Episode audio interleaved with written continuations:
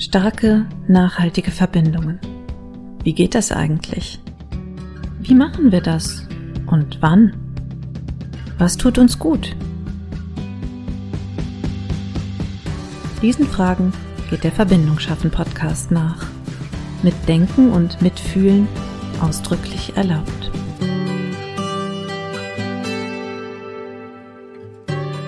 Herzlich willkommen zu einer weiteren Podcast-Folge vom Verbindung schaffen Podcast mit Anna Koschinski und Peter Weinberger.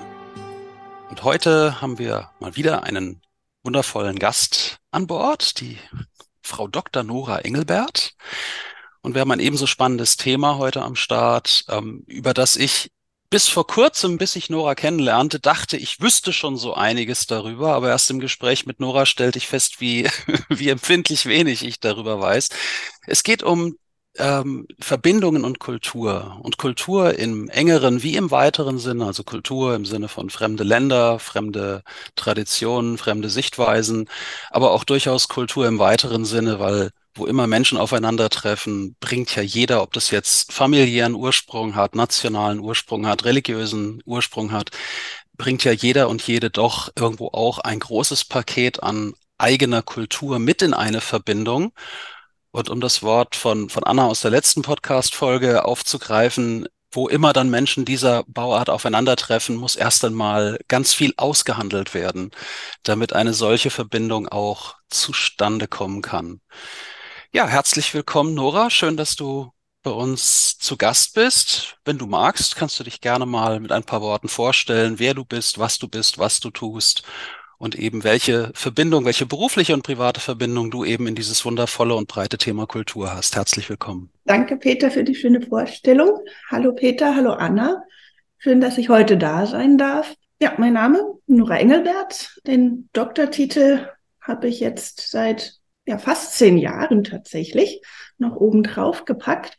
Und zwar in der europäischen Ethnologie. Also ich bin von Haus aus Kulturanthropologin, sage ich immer, weil ich Ethnologie studiert habe, in europäischer Ethnologie dann promoviert habe.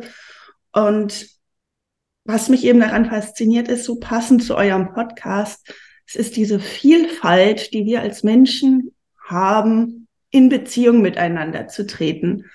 Und besondere Freude habe ich dann auch daran, dass ich nicht nur dann in der Wissenschaft unterwegs war und einfach nur geforscht habe und gelesen und gelesen und mit Menschen geredet und verstehen wollen, was mich ja vor allem antreibt, sondern dass ich dann auch direkt als Sprachcoach, Kommunikationscoach und Trainerin in die Welt der Unternehmen gekommen bin. Change Management mache ich und ähm, Beratung in Projekt- und Change Management in verschiedensten Welten. Und das alles immer mit der Prägung, dass ich die Welt stark als Kulturanthropologin sehe, wahrnehme. Und ja, bin gespannt, worüber wir dann heute sprechen, Peter, was dich in den letzten Wochen in unseren Gesprächen da so auch begeistert hat.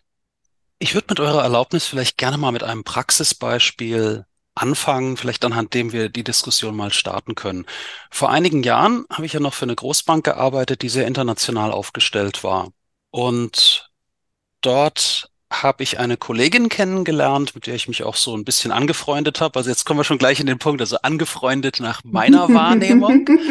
Und diese Kollegin, die kam so aus dem, aus dem russischen Kulturkreis. Und mhm. nachdem wir uns schon längere Zeit gekannt haben, haben wir uns dann mal darüber unterhalten, auch über, über Dinge wie Freundschaft und was Freundschaft mhm. ausmacht. Und im Rahmen dieses Gespräches erzählte sie mir, dass wirklich engere Freundschaften und engere Vertrauensverhältnisse in ihrem Kulturkreis tatsächlich auf der einen Seite der Familie, also dem mhm. weiteren Kreis der Familie vorbehalten sind oder eben auch Menschen, die auf jeden Fall russischstämmig sein müssen. Mhm. Dass man schon sagt, man hat so bestimmte Kreise, aus denen man seine engeren und engsten Freunde kategorisch auswählt. Ja. Und ich merkte schon damals, es hat mich ein Stück weit auch verletzt, also das zu erfahren, aber weil ich eben den kulturellen Hintergrund nicht, nicht begriffen hatte. Mhm. Zu sagen, das ist gar kein Angriff in meine Richtung, im Sinne von, ja, Peter, so zu den engsten Freunden wirst du in meinem Leben nie zählen können, weil du einfach, du gehörst weder zu meiner Familie noch bist du russischstämmig. Ja. Und ich merkte aber schon, wie mich das so ein bisschen ankratzte und ein ja. bisschen enttäuschte.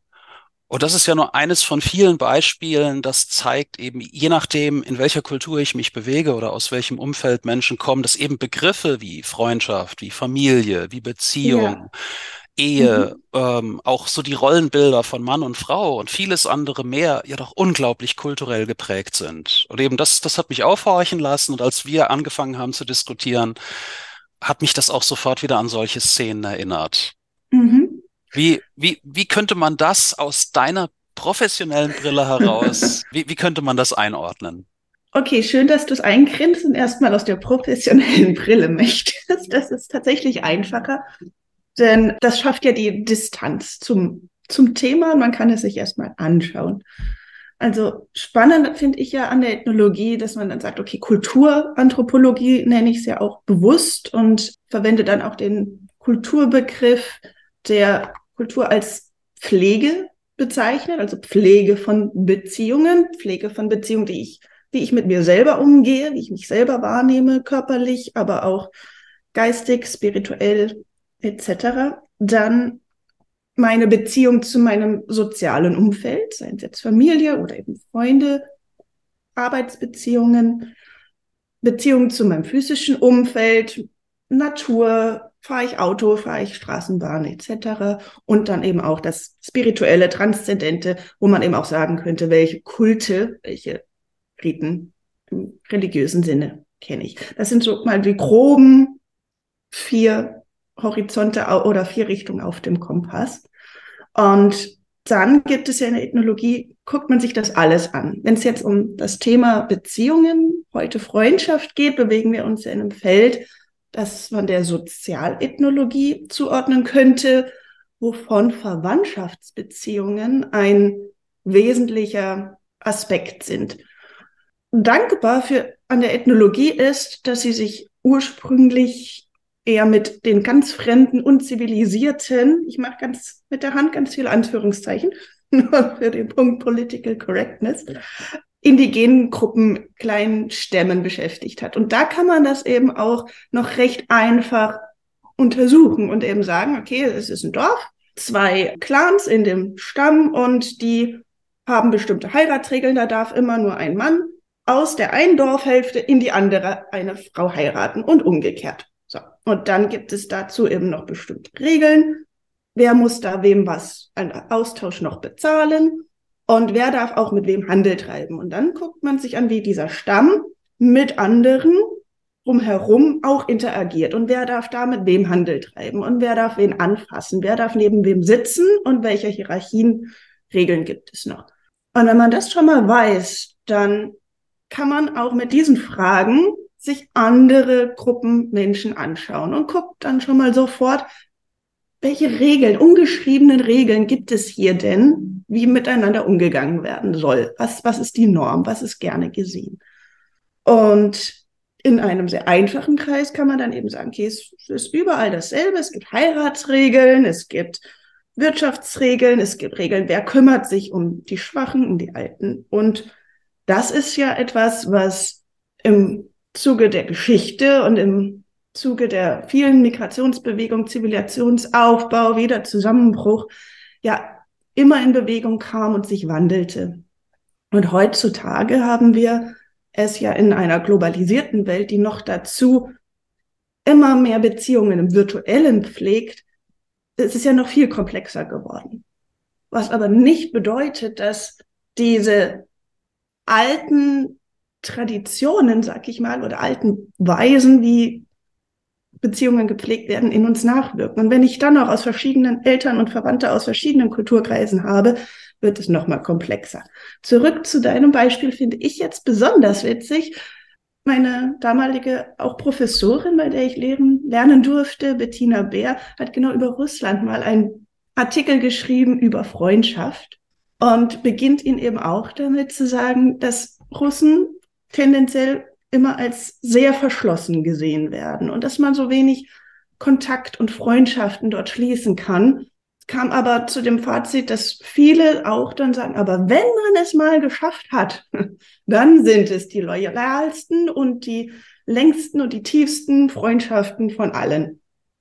Und das gibt es, dieses Phänomen eben auch in verschiedenen Abstufungen. Und das war mir eben durchaus bewusst, dass auch gerade im angelsächsischen Raum viel, wo Englisch gesprochen wird, dann aber auch noch sehr geprägt von generell in der US-amerikanischen Welt, sag ich mal, das Wort Freundschaft sehr viel schneller oder das Wort du bist mein Freund sehr viel schneller gesagt wird.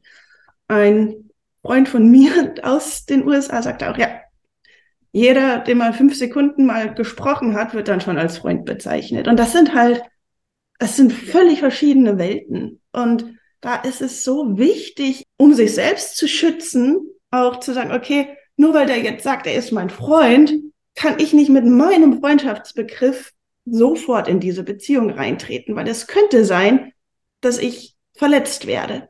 Und andererseits könnte eben dann auch jemand, wo ich sage, nein, wir sind keine Freunde, sage ich, weil ich mich schütze, dem anderen vor den Kopf stoßen, weil das in seiner Sprache bedeutet, ich möchte nicht freundlich mit dir umgehen. Und da ist sehr, sehr viel Aushandlungsbedarf tatsächlich da, damit da keine, un, ich sag mal, unnötigen Verletzungen passieren. Mhm. Hat das schon mal so als Einstieg? Ja, ja, auf, auf jeden Fall. Und das ist, das ist ja gerade mal sagen wir mal, die, die Spitze des Eisbergs, wenn wir uns jetzt am allerersten Begriff der Freundschaft, natürlich, der hat eine, eine wahnsinnige Breite und eine wahnsinnige Tiefe und eben ganz viele unterschiedliche Bedeutungen. Aber ich, ich danke dir sehr, dass du das mal so in den großen Kontext auch eingeordnet hast. Und wenn man sich jetzt vorstellt, wie kompliziert das alleine schon sein kann, wenn ich jetzt mit einem, einem völlig neuen Menschen zusammenkomme und sich da möglicherweise eine potenzielle Freundschaft entwickeln könnte, die aber beidseitig eben, wie du es so schön ausgeführt hast, eben auch ausgehandelt werden möchte, dann kann man sich eben auch vorstellen, wie viel komplizierter das noch wird, wenn wir hier auch von, von einer Beziehung, also von einer noch tieferen Verbindung reden, wenn dort eben solche Kulturen auch aufeinandertreffen. Mhm. Und ich, ich denke, also der erste Kernschluss, den wir auch unseren Zuhörerinnen und Zuhörern mit Sicherheit auch auf den Weg geben. Also das ist interessanterweise etwas, das, das in meinen Kommunikationsworkshops auch auftaucht. Da lasse ich me unterschiedliche Menschen tatsächlich auch kurze Abhandlungen über die gleichen Begriffe referieren, mhm. spontan, also ohne irgendwelche Vorbereitung, einfach auch um zu demonstrieren, egal ob wir über Loyalität, über Familie, Beziehung, Freundschaft, ähm, äh, ja worüber auch immer wir reden, lass 100 Leute 100 Vorträge über den gleichen Begriff halten und du bekommst 100 komplett unterschiedliche Vorträge, mhm. die sich zwar mehr oder weniger stark überschneiden können, aber wir lassen uns gerne irreführen, dass wir, nur weil wir gleiche Begriffe verwenden, dass wir auch gleiche Bedeutungen und Hintergründe und Geschichten ja. und Biografien damit verbinden. Und also auf diesen Irrtum weise ich eben auch gerne hin, dass wo immer sich zwei Menschen begegnen, und sie diskutieren über irgendwas, dass überhaupt erstmal eine Einigkeit hergestellt werden muss, reden wir über, reden wir über das Gleiche, verbinden wir ja. die gleichen Bilder, die gleichen Vorstellungen, die gleichen Erwartungen mhm. mit dem, worüber wir reden, oder wiegen wir uns in einer falschen Sicherheit, einfach nur, weil wir den gleichen Begriff verwenden. Mhm. Genau. Ein unglaublich zentraler Punkt auch in allen Projekten, die man gemeinsam macht, wo aber meiner Erfahrung nach doch oft zu wenig Fokus draufgelegt hat, beziehungsweise der, der Wichtigkeit wird nicht genügend Rechnung getragen, sich dafür Zeit zu nehmen. Denn das ist ja dann auch noch der Punkt, dass es oft gesagt wird, ah, über so philosophische Fragen müssen wir uns an diesem Punkt des Projektes nicht unterhalten, lass uns anfangen. Ja. Also das ist ja auch was, was die Linguistik untersucht, zum Beispiel mhm. ähm, eben den sprachlichen Aspekt von interkultureller Kommunikation. Also es, es gibt nochmal die Unterscheidung, also exolingual, also wenn ich nicht in meiner Muttersprache in eine andere Sprache hinein äh, spreche. Mhm. Und aber auch eben den interkulturellen Kommunikationsaspekt, wenn zwei Leute sich auf eine Sprache einigen und das ist schon okay so, mhm. oder sie sprechen meinetwegen beide Englisch, obwohl es nicht ihre Muttersprache ist, ja. sie müssen sich aber über ihre kulturellen ähm, Hintergründe eben ähm, austauschen, weil sie eben zwar die gleichen Begriffe verwenden, aber die wahrscheinlich ganz anders angefüttert sind. Äh, zu dem zu dem Russland-Beispiel wollte ich noch kurz was was. Ich habe ja eine lange Dating-Phase hinter mir. Und also es ist jetzt nicht Freundschaft tatsächlich, so das sollte es nicht werden. Aber witzig war für mich, ich habe einen ähm, Russen, also der hier in Deutschland geboren, aber seine Eltern natürlich nicht die sind hier eingewandert und das war witzig, weil ich, wir haben ein bisschen geschrieben und ne, haben uns irgendwie ganz gut verstanden und dann sagte er, hey, hast du heute spontan Zeit? Ich fahre zu meinen Eltern, es ist doch Ostern. So, wir kannten uns ein paar Wochen vielleicht, aber auch schriftlich. Und er sagt, wir machen das erste Date bei meinen Eltern. Yay. Und ich auch so, das, interessant. das ist jetzt interessant für mich. Was, was ist da passiert? Also ich habe das gemacht, das war total mhm. witzig, total herzlich. Und die haben das auch überhaupt nicht als skurril empfunden, offensichtlich ich schon. aber das war eine ganz merkwürdige Situation für mich, weil ich würde das niemals irgendwen eigentlicher Fremden, den ich noch nie getroffen habe, äh, mit zu meinen Eltern nehmen. Also mhm. sowieso zu meiner Mutter. Also auch da wieder so ein totales Unverständnis. Ich habe es aber einfach mal gemacht. Es war sehr interessant. das klingt schön. Ja, also ich glaube, wir können, wir können das ja dann nur annehmen. Also wenn die Einladung schon kommt. Ich glaube, andersrum geht's halt nicht. Ne? Wenn ich sage, hey, ähm, es ist doch Ostern, wir müssen bei unseren Familien jetzt, ich will zu deiner Familie, das ja. wäre wiederum sehr merkwürdig gewesen. Aber ich finde es halt total spannend, wie unterschiedlich dann auch, sagen wir jetzt mal, Kulturkreis Russland ist ein bisschen groß, ne? Also ja. ja wie wenn ich sage, der ist aus Afrika. Das ist, mhm. das ist ja auch so ein bisschen Quatsch. Aber gleichzeitig denke ich mir, okay, es ist der gleiche, wahrscheinlich auch der gleiche Kulturhintergrund und trotzdem halt so unterschiedliche Herangehensweisen daran, wie ich mit erstmal fremden Menschen umgehe, je nachdem auch in welchem Kontext ich mhm. bin. Wie genau untersucht ihr denn solche Fragestellungen? Also die Dörfer, das ist ja schwierig jetzt. Ne? Also was, was genau machst du? Mich würde das total interessieren in deiner Forschung. Also Okay, beantworte ich, aber ich habe sofort eigentlich auch eine Frage an dich. Oder wollte sagen, wie schön du daran ja beschreibst, wie Aushandlung funktionieren kann, weil du eben sagst, wenn die Einladung kommt, annehmen, aber nicht sich aufdrängen. Und so funktioniert dann ja auch eine gute Balance und Aushandlung. Ich möchte jetzt nochmal sagen, ich bin schon eine Weile nicht mehr im akademischen Forschungsbetrieb unterwegs, aber meine Forschungen zur Dissertation habe ich in Deutschland und in der Türkei in Familien durchgeführt durch qualitative Forschungen, qualitative Interviews, teilnehmende Beobachtung. Das heißt, man versucht, ein Vertrauensverhältnis aufzubauen und wenn man dann eingeladen wird in eine bestimmte Community, nimmt man das dankbar an, sagt, warum man da ist, dass eben dann auch klar ist, das hier kann in einer wissenschaftlichen Arbeit letzten Endes ausgewertet, verwendet werden. Also ihr müsst jetzt nicht über ganz private Sachen sprechen. Das ist dann schon natürlich wichtig. Aber wenn dann gesagt wird, ich möchte gerne mehr erfahren, wie denn, also mein Thema war Altern, also Alter, Altersbilder und Lebenssituationen von Türkinnen und Türken in Deutschland und in der Türkei, wo ich untersucht habe, hat sich über den Zeitraum der Migration hier in Deutschland, als sie als Gastarbeiter hierher kamen, etwas verändert im Bezug auf dem, das Verständnis von der Rolle von alten Menschen, davon, was Altsein ausmacht, wie die Familienbeziehungen sich dann gestalten, im Vergleich zu denen, die gar nicht emigriert sind. Und da ja, war dann erstmal kennenlernen, Tee trinken. Ich habe erzählt, ja, ich bin auch verheiratet. Ja, meine Tochter heiratet nächste Woche oder nächsten Monat. Und ähm, es war wichtig. Und dann kam eben raus, ja, uns war wichtig, dass es auch ein Mann aus der Türkei ist oder jemand, der auch Muslim ist. Und dann kommt man eben auf daraus, was, was für Werte, was ist wichtig, worauf legen Sie Wert? Und bekommt dann eben, kann man dann ableiten vielleicht, okay, der Familie, diesen Menschen ist das und das viel wert, aber es ist ja in dem Fall dann auch nicht, weil es eben eine qualitative Forschung ist, nichts Repräsentatives im Sinne von alle sind dann so. Und das heißt, auch da wird dann Wert darauf gelegt, dass es wirklich um diese Person und um den kleinen Kreis um diese Person geht. Und dann kann man vielleicht Tendenzen herausarbeiten, aber vor allem lernt man eben das Gegenüber zu verstehen, zu lesen, man lernt zuzuhören und dann eben mit größter Vorsicht und Liebe und Respekt darüber auch dann zu schreiben, weil es ist ja dann eine enorme Machtsituation, in der ich bin, wenn ich dann meine Interpretation des Ganzen auch noch in ein Buch gieße. Aber es hilft mir auch, also dass ich das gemacht habe und dass ich darin trainiert bin, hilft mir auch unglaublich, wenn ich mit meinem Team umgehe, weil da habe ich auch eine Machtposition inne, da habe ich auch eine Deutungshoheit oder die ich mir dann einfach ja auch rausnehme im Verhandeln. Und auf dieser Basis interagiere ich dann weiter. Aber es kann ja sein, dass ich es völlig falsch gedeutet habe. Das heißt, auch in der Forschung, ich bin nochmal hingegangen. Ich habe gefragt, ist das, habe ich das richtig verstanden? Und somit einen hermeneutischen Zirkel, hermeneutische Spirale in Gang gesetzt. Was ich eben auch sage, Kultur. Clifford Geertz, ein bekannter ähm, US-amerikanischer Ethnologe, Kulturanthropologe, der auch mit den Cultural Turn vorgerufen hat, sagte auch, wir sollten Kultur lesen wie einen Text. Es geht darum, es zu verstehen.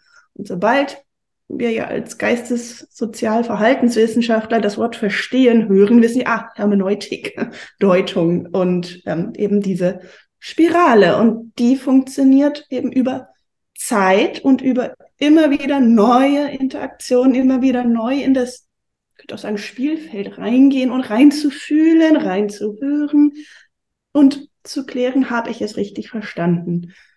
Und dann kann es natürlich schwierig werden, wenn ich mit diesem Habitus und mit dieser Grundhaltung in alle meine Lebenssituationen gehe, aber in einem Projekt unterwegs bin, IT-Großprojekte, Merger Acquisition und das, was auf gar keinen Fall vorhanden ist, ist Zeit.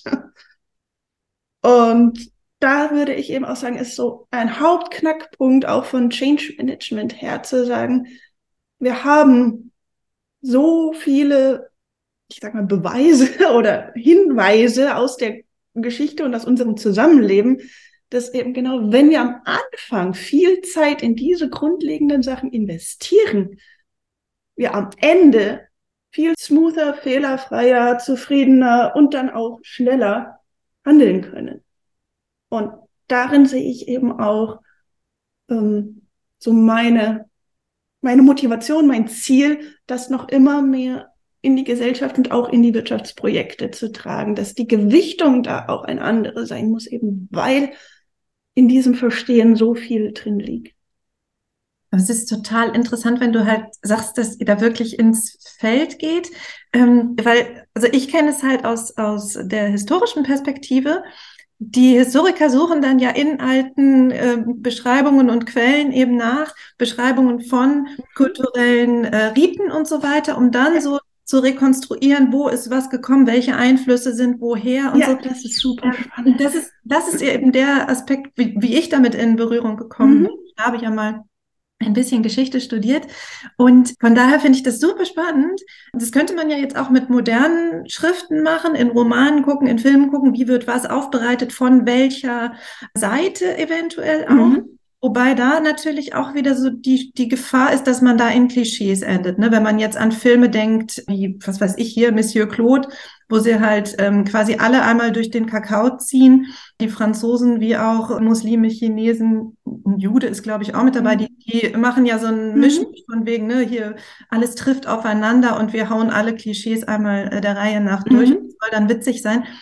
Macht ihr sowas auch, dass ihr Literatur euch anguckt und schaut, wie wird denn beschrieben, wie Gesellschaft funktioniert oder ja, wie Das ist auch, auch Teil davon. Es kommt halt da auch, es ist ja das Spannende. Erst wurden ja alle Fächer, es war alles Philosophie oder Theologie an den Universitäten und die Medizin gab's noch und dann wurde alles aufgefächert in verschiedenste Disziplinen, nur um dann zu sagen, oh, wir müssen interdisziplinär zusammenarbeiten, so dass diese starre Trennung ja dann auch nicht möglich ist. Aber ja, durchaus. Gerade Kolleginnen, die als Nebenfächer Literaturwissenschaften hatten oder Sprachwissenschaften, verbinden genau das damit. Und da ist es dann ja auch wieder wichtig, wenn du ja gerade diesen Film ansprichst, wo es stark um Stereotypisierung, Konterkarierung geht, dann ja den Kontext zu wissen, es ist genau diese Überspitzung. Und dann kann man das ja entsprechend auch was von abziehen oder deuten. Ähm, ethnologisch interessanter in diesem Falle wäre es, ähm, in Datingportale zu schauen und sich die Chats anzugucken und dann eben zu sehen, oh, wer, hat denn da welche Erwartungen und an welchem Punkt und ist die Kommunikation verloren? Ab welchem Punkt geht es nicht weiter, weil unterschiedliche Erwartungen aufeinander getroffen sind. Und da, also ich habe auch in den letzten Jahren mehr erst mich der Social Media Welt geöffnet und bin da in verschiedenen Portalen unterwegs und es ist da auch interessant zu merken, okay, wo fühle ich mich wohl, wo nicht. Also ich fühle mich im Moment am wohlsten auf LinkedIn. Da habe ich aber auch den Eindruck, da findet wirklicher Austausch statt. Das ist, entspricht meiner Art der Kommunikation viel mehr, als wenn ich woanders unterwegs bin, wo immer nur so ein Wort Chats rumgehen oder vielleicht noch zwei und kein, keine wirkliche Verbindung aufgebaut wird. Da, da fehlt mir dann persönlich was. Und so würde man dann eben nach einer Weile sehen, spaltet sich dann die Gesellschaft auch dort in wieder bestimmte Gruppen auf, wo man dann sagt, okay, die gehören eher dahin, die pflegen ihre Beziehungen auf die Art und Weise und sind hoffentlich damit glücklich. Und andere tun es eben eher anders. Trotzdem begegnen sich beide ja auch wieder im Beruflichen und chatten da ja dann auch in Skype for Business oder Teams etc. Und dann entsteht zwischen diesen beiden Kommunikationspräferenzen eben dann dort eine Irritation vielleicht oder es geht nicht weiter. Das heißt, selbst wenn man dann ja im Privaten sich Präferenzen aussuchen kann, wo es smooth läuft und man gar nicht mehr so viel aushandeln muss, dadurch, dass wir in so unterschiedlichen Welten unterwegs sind und gerade auch ja Projektarbeit per Definition interdisziplinär ist, komme ich eben auch mit meinem geisteswissenschaftlichen Hintergrund und Dorfbeziehung, wo Familie, Großfamilie in einer gewissen Form durchaus eine Rolle gespielt hat, dann aber mit Menschen aus Indien, die in der Großstadt groß geworden sind, wo Familie, Großfamilie auch eine wichtige Rolle spielt, aber eine völlig andere, wo dann auch Kommunikation durch äh, und soziale Mediennutzung, WhatsApp-Nutzung schon sehr viel etablierter ist und dann auch Kurznachrichten, weil man sich die Zeit für bestimmte Beziehungspflege gar nicht nimmt. Denn die Beziehungen, die wirklich wichtig sind, ist dann ja eine von Leuten, mit die mich schon seit der Kindheit kennen oder selbst wenn ich sie noch nie gesehen habe, allein dadurch, dass ich blutsverwandt bin, fühle ich mich schon verpflichtet und die, die Gegenseite auch. Das heißt, da sind bestimmte Sachen allein aufgrund der Regel, dass wir blutsverwandt sind, laufen schon automatisch mit.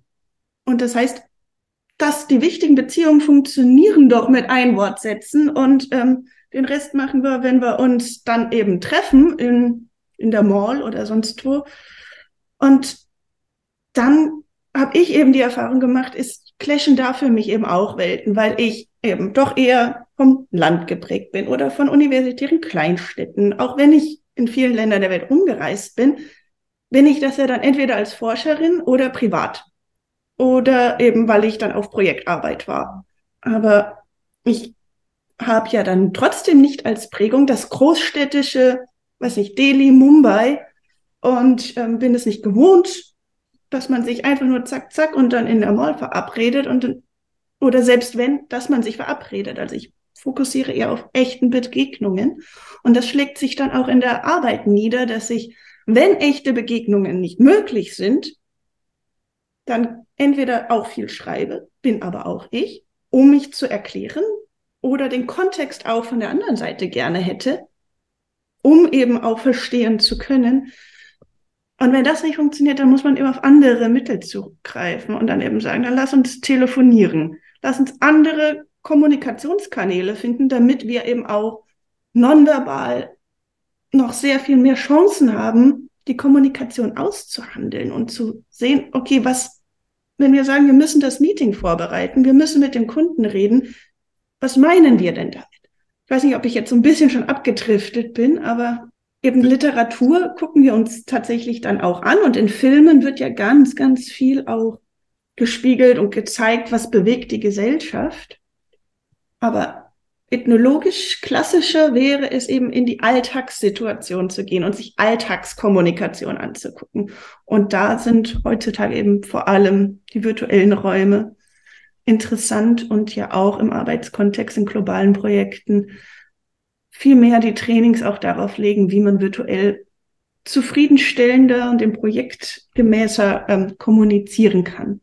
Und auch da würde ich eben sagen, je mehr Optionen man hat, desto, desto schöner, desto leichter kann man dann sich eben auch auf, wie du dich bei deinem Bekannten dann auf die Ostereinladung eingelassen hast, sich dann eben auch auf neue Kommunikationskanäle einlassen.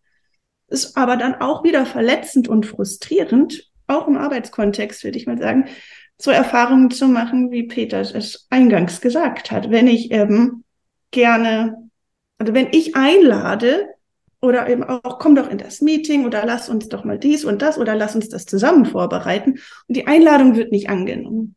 Oder wenn ich gerne auch das Team, das andere Team, mit dem ich ja zusammenarbeite, oder wenn ich, wenn ich auch Teams zusammenführen soll, wenn ich da nicht reingelassen werde, weil einfach es von der Prägung her so ist, dass man sagt, ah, die Verwandtschaft, das ist das Engste, dann wird und dann vielleicht noch Freunde von der Schule und lange Freunde. Aber sonst sage ich zwar Freunde, mein das aber nicht wirklich so. Wenn diese Struktur auch im Arbeitskontext gelebt wird, dass eben so geschlossene Teams sind und mit den anderen wollen wir nichts zu tun haben, ist es dann eben, kann das auch sehr verletzend sein, auch am Arbeitsplatz. Ja, ich denke, das Thema an sich lädt sehr zum Ausschweifen ein. Also weil mein Ding, was wir jetzt schon alles besprochen haben, gibt ja mal eine kleine Idee davon, eben auch wie weiträumig der, der Begriff an sich ist. Also hier, hier schließt sich ja der Kreis sofort. Wir handeln ja im Grunde auch in diesem Gespräch gerade aus, was wir alles unter Kultur verstehen, was alles dazugehört. Mhm. Und ähm, mir ist auch gerade nochmal bewusst geworden, weil du das so erwähnt hast, technologischer Fortschritt ist natürlich auch ein Faktor, der da sehr, einfach durch die Erweiterung der Möglichkeiten, der sehr mhm. stark da reinspielt.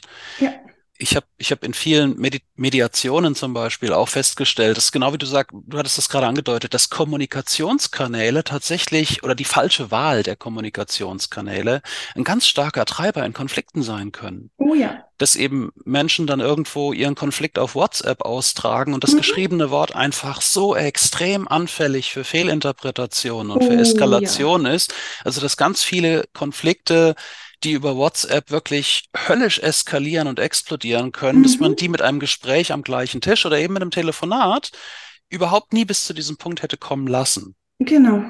Oder, oder auch eine Diskussion, die auch regelmäßig in den sozialen Medien geführt wird, seit WhatsApp und andere, ähm, andere Chatprogramme auch die Möglichkeit der Sprachnachrichten mhm. geboten haben. Also da gibt es ja auch welche, die schwören drauf und andere finden es die totale Zumutung, weil ja. sie einfach nicht mal schnell die relevanten Details einer Kommunikation mhm. aus einem Text rausziehen können, ja.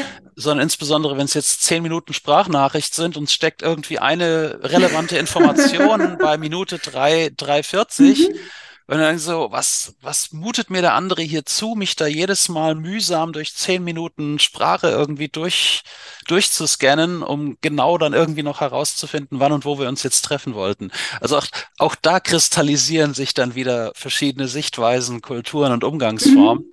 Auch ja. schlicht einfach aus neuen kulturellen Angeboten, aus neuen technischen Angeboten heraus. Genau. Und da haben wir, glaube ich, alle viele Erfahrungen gemacht. Also ich beispielsweise empfinde Großbuchstaben und Ausrufezeichen in geschriebenen Texten als Schreien.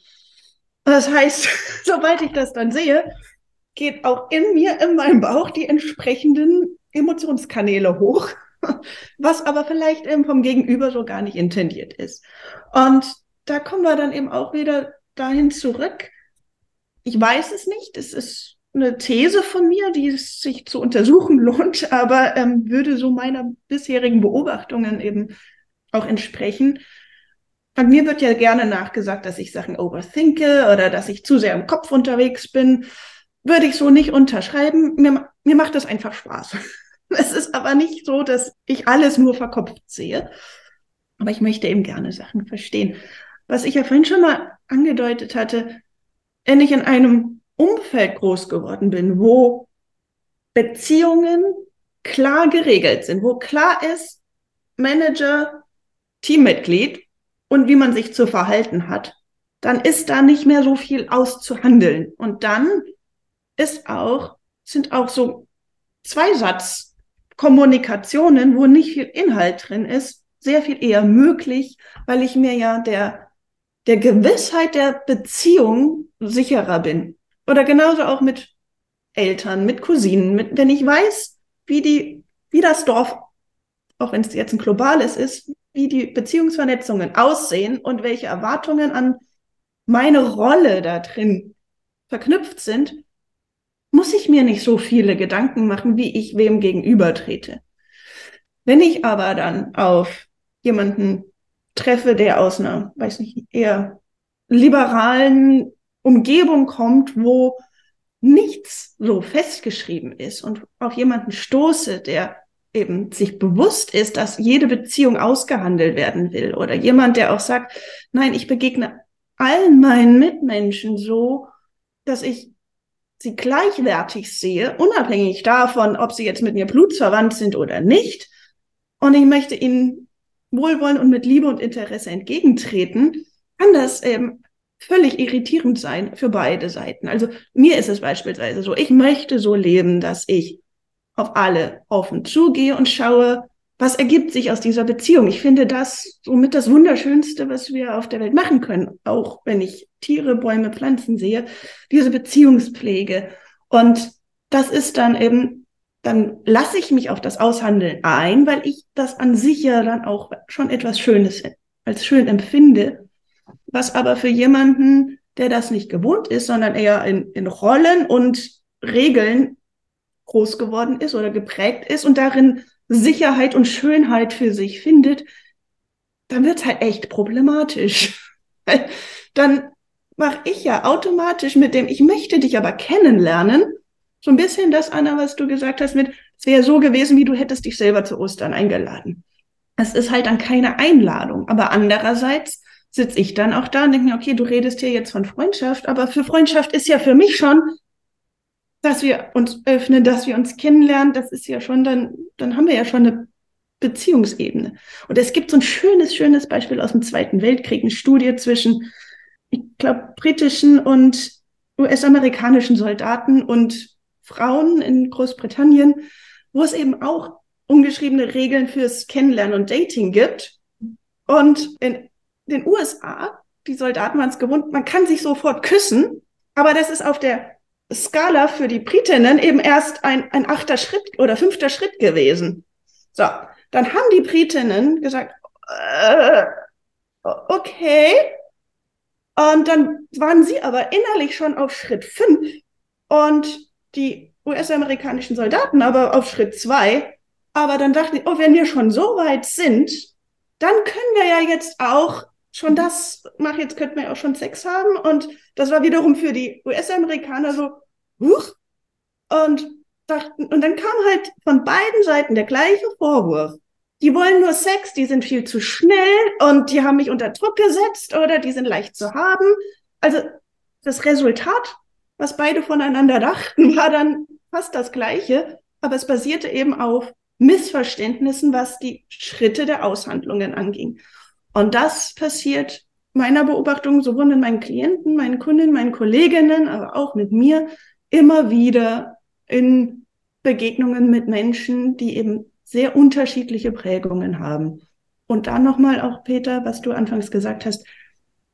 Es ist natürlich erstmal leichter zu sagen, oh, die aus Russland, Indien, Deutschland, aber es ist ja dann letzten Endes vor allem auch die familiäre Prägung. Es ist ja dann, bin ich in einem liberalen Elternhaus groß geworden oder in einem konservativen. Und wenn konservativ, welche konservativen Regeln galten denn dann da?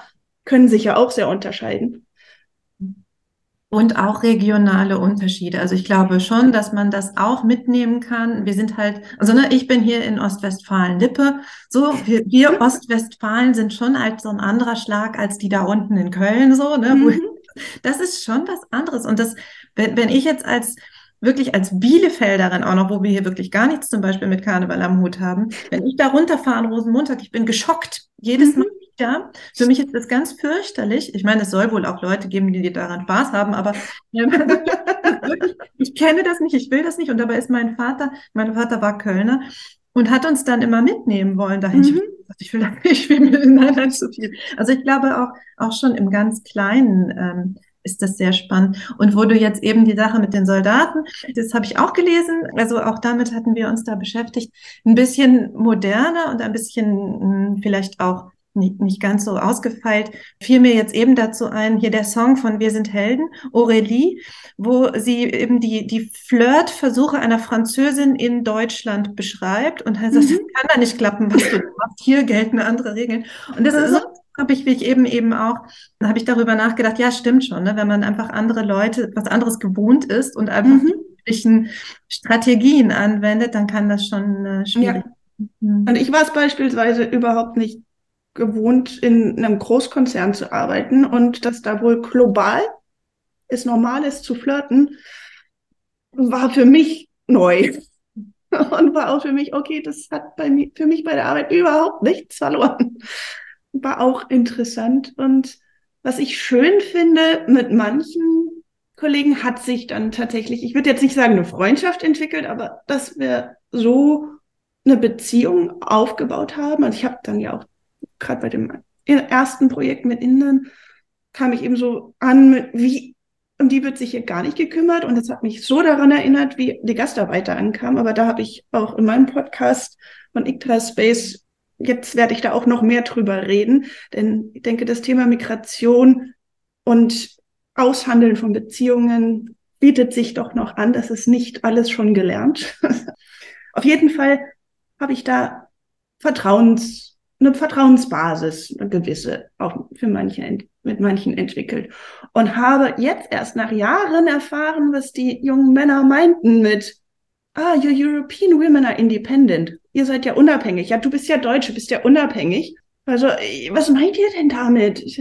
Und dann habe ich jetzt erfahren, ja, ich muss eine Inderin heiraten, weil die ist nicht independent und die, die ist deshalb treu. Und ihr ihr müsst ja gar nicht bei eurem Mann bleiben. Das heißt, ihr geht sofort weg, sobald es die ersten Probleme gibt. Also, ganz klar. Bitte was?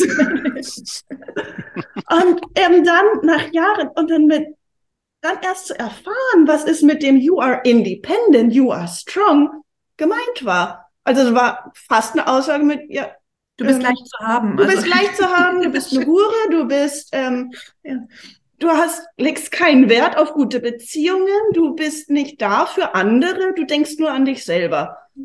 Wahnsinn. Ja, und sprunghaft und flatterhaft, sehr schön. Ja, das, Ist, doch, das ist doch ein gutes Gefühl, das einem da vermittelt wird. Genau. Äh, okay. So wurde ich dann die ganze Zeit gesehen, nur weil ich die Hautfarbe habe, die ich habe, nur weil ich dort groß geworden bin und lebe und agiere, wo ich agiere. Nur weil ich das Glück hatte, dass meine Eltern mich gefördert haben und dass ich einen tollen Partner hatte, der, mit dem ich gemeinsam intellektuell, geistig und im Beruf wachsen konnte. Und das ist dann der Dank. und dann ist es, oder ist es ja dann natürlich spannend, aber es braucht halt viel Zeit und Energie auch, dann dort ins Gespräch reinzugehen und zu sagen, hey, das ist ein Haufen Bullshit. Also ich bin nicht umsonst schon weit über eine Dekade in meiner Beziehung und das ist nicht alles Friede, Freude, Eierkuchen. Ja. Ja. Ja, ja. Und Peter, hast du schon mal Lederhosen getragen als Deutsche? Da macht Nein. man das doch eigentlich täglich. Nein, ganz bestimmt nicht. Und also hier kommt noch dazu, ich, ich sage immer, also äh, e-, evolutionsmäßig bin ich sowieso ein ganz besonders großer Witz, äh, weil ich bin das Produkt einer Hessin und eines Bayern. ähm, hm. Und also ja eben, ähm, durch das bayerische Blut möchte man ja eben meinen, dass ich irgendwie eine starke Affinität zu allem hat, was aus diesem Kulturkreis, jetzt mache ich mal die Anführungszeichen, stammt. Aber nein, also äh, mich bekommt man wahrscheinlich auch nur tot in eine Lederhose rein.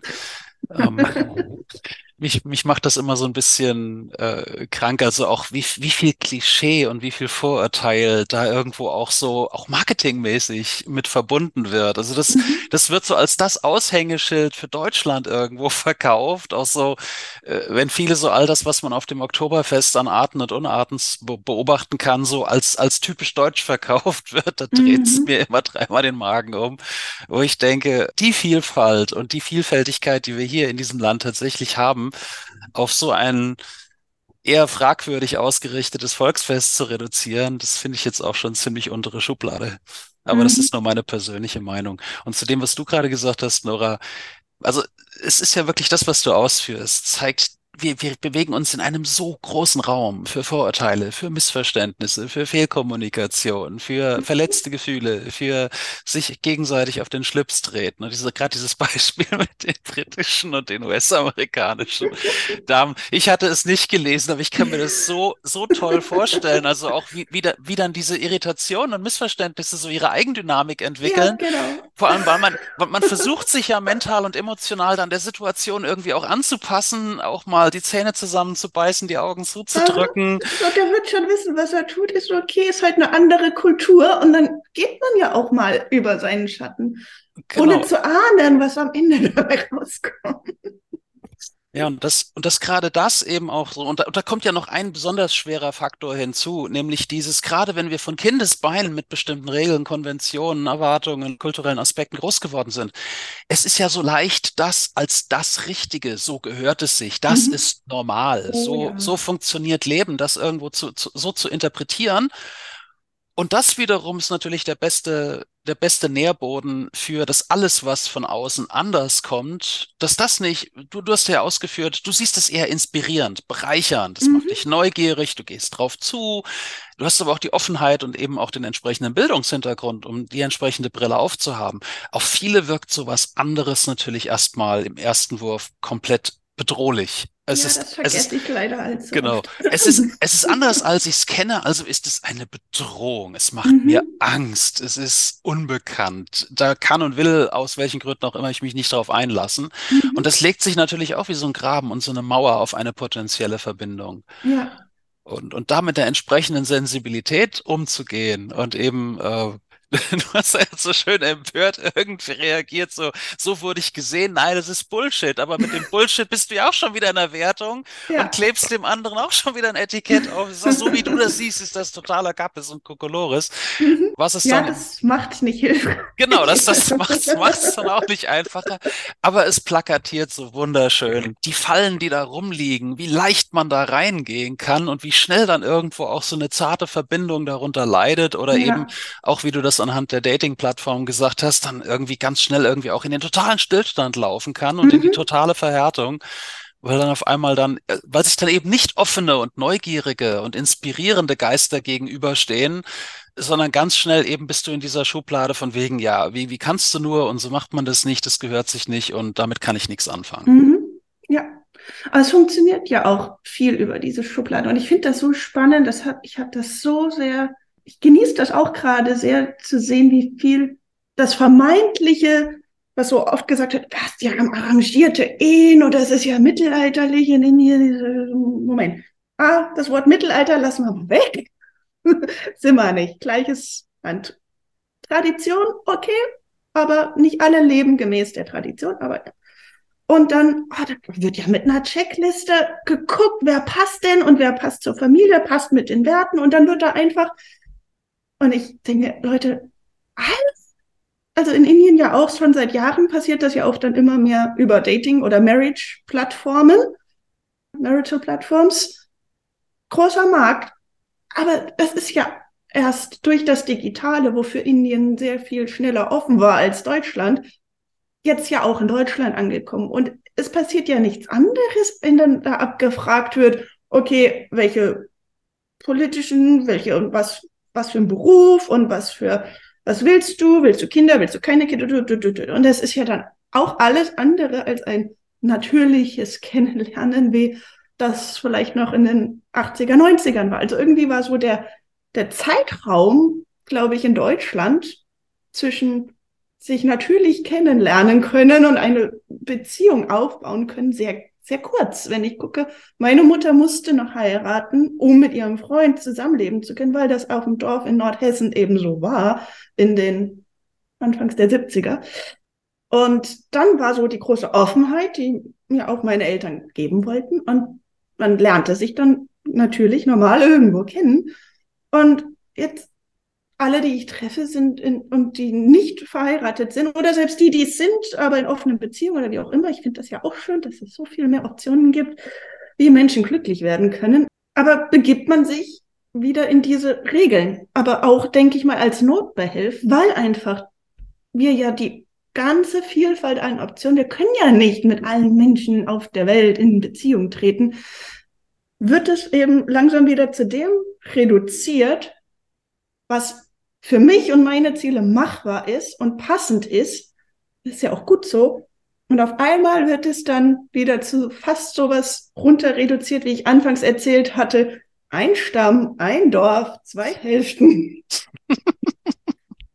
ich finde es faszinierend. Das, das erinnert mich, was du gerade gesagt hast, an dieses faszinierende Paradox, das auch psychologisch super erforscht ist, dass Menschen, die aus 50 Marmeladensorten auswählen können, viel unglücklicher sind als die, die im Krämerladen nur ein oder zwei Sorten zur Auswahl haben. Genau. Weil einfach immer auch dieses, ähm, und, und das eben, der Mechanismus dahinter ist super erforscht, im Sinne von, ich stehe vor diesen 50 Sorten, muss mir eine oder vielleicht maximal zwei davon auswählen. Mhm und lebe in dieser unterschwelligen Unsicherheit. Nicht die richtige. Ja, genau, aber die, eben die Unsicherheit ist viel größer, wenn, wenn ich 48 Alternativen habe, weil mhm. die Wahrscheinlichkeit, dass ich die falsche in Anführungszeichen genommen habe und irgendwo im Regal noch eine viel leckerere steht, mhm. das Beispiel lässt sich fantastisch auf die Dating-Plattform übertragen. Ja, ähm, auf jeden Fall, aber so wird es ja auch von vielen genutzt, die, es tut mir leid, dass ich immer wieder beim indischen Beispiel lande, aber das damit kenne ich mich jetzt eben im Moment am besten auch aus. Da ist eben erst die Person darf zu Hause vorgestellt werden, wenn man eben bereit ist zu heiraten und die Person zu heiraten. Davor werden aber diese ganzen Plattformen munter benutzt, um lockere Erfahrungen zu sammeln. Ist aber dann auch, wenn das von beiden Seiten oder in einem Kulturkreis passiert, wo das alle so wissen und machen, ist das ja das eine. Wenn das aber auf was trifft, dieses Verhalten, auf jemanden, der denkt, okay, man lernt sich kennen und mal gucken, was, was dann eben auch wirklich passiert, aber äh, kann das zu enormen Verletzungen führen, denn dann kommen gerade so viele damals junge indische Männer, die dann nach Deutschland kamen, Junggesellen waren, die wussten, sie werden heiraten. Und sie werden nur jemanden heiraten, den entweder Mama aussucht oder der eben aus der und der Kaste kommt. Das heißt, ach, hier in Deutschland, lots of independent women. ja, und das sind eben Sachen, wo ich dachte, es wiederholt sich alles und es ist wie die Geschichte im Zweiten Weltkrieg mit den Soldaten oder eben auch in Teilen mit den Gastarbeitern dieses, nein, nein, wir sind ja nur kurz hier, wollen Geld verdienen, um uns dann ein Haus in Indien zu bauen. Und wie viele von den türkischen Familien, die ihr Haus in der Türkei bauen wollten und nach wenigen Jahren zurückkehren, wie viele sind zurückgekehrt, wie viele leben hier? Und die Dynamiken historisch ist passiert immer wieder dasselbe und ich wundere mich manchmal, warum wir nicht daraus lernen. Ja, und wie, wie viele Versäumnisse aus, aus längst vergangener Zeit bis heute nachklingen aus solchen Zeiten. Mhm. Weil man, man hat es sich so einfach vorgestellt und irgendwo am Tisch sicherlich irgendwie seine Skizze gemalt, wie das alles laufen würde, aber gerade eben welche zwischenmenschlichen, welche emotionalen, welche kulturellen Verwerfungen das bei den Menschen selbst, bei ihren Arbeitsplätzen, bei ihren Beziehungen, ihren Nachbarschaften dann hervorrufen würde, darüber hat sich keiner ernsthaft jemals Gedanken gemacht. Mhm. Umso mehr sollten wir das tun und Menschen einladen, sich mit uns gemeinsam Gedanken zu machen. Auf jeden Fall. Und ich, ich finde dieses Konzept, ich möchte das nochmal unterstreichen, dieses, dieses Konzept von, wir bieten Menschen etwas an, wir laden sie zu etwas ein und jetzt kommt der wichtige Part, Nein ist eine valide Antwort. Mhm.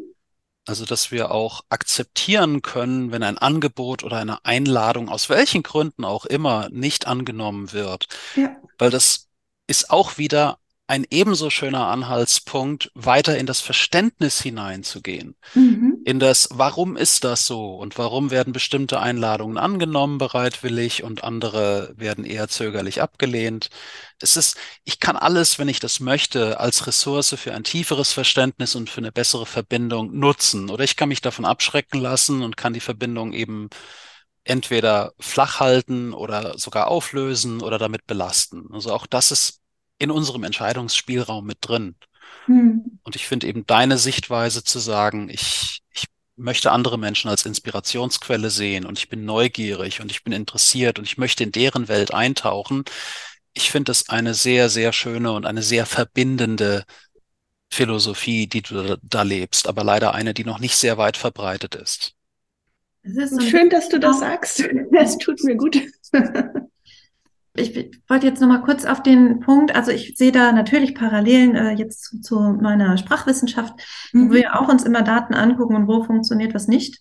Weil wenn wir halt gucken, wo funktioniert was nicht, können wir halt gucken, was machen die Leute, um das dann halt zu kitten, um eben die Strategien dann da zu extrahieren. Mhm. So ist es ja quasi bei äh, so kulturellen Missverständnissen auch. Wenn es funktioniert oder wenn es nicht auffällt jedenfalls, ja. dann sehen wir das ja gar nicht. Also so genau. wie jetzt bei deinem Beispiel, dass, dass du sagst, äh, die haben mich aber die ganze Zeit so und so gesehen und ich habe das erst hinterher. Also hättest ja. du es in der Zeit herausgefunden, hättest du ja ganz anders reagiert. Genau. Aber so, dass es halt nicht aufgefallen ist und dann, ja, dann, dann passiert ja erstmal nichts und wir sehen gar nicht die Unterschiede. Die Unterschiede sehen wir ja immer erst, wenn es eben diese Reibungspunkte gibt. Mhm. Für mich ist es eben auch spannend, wie gehe ich dann halt damit um, was mache ich dann damit?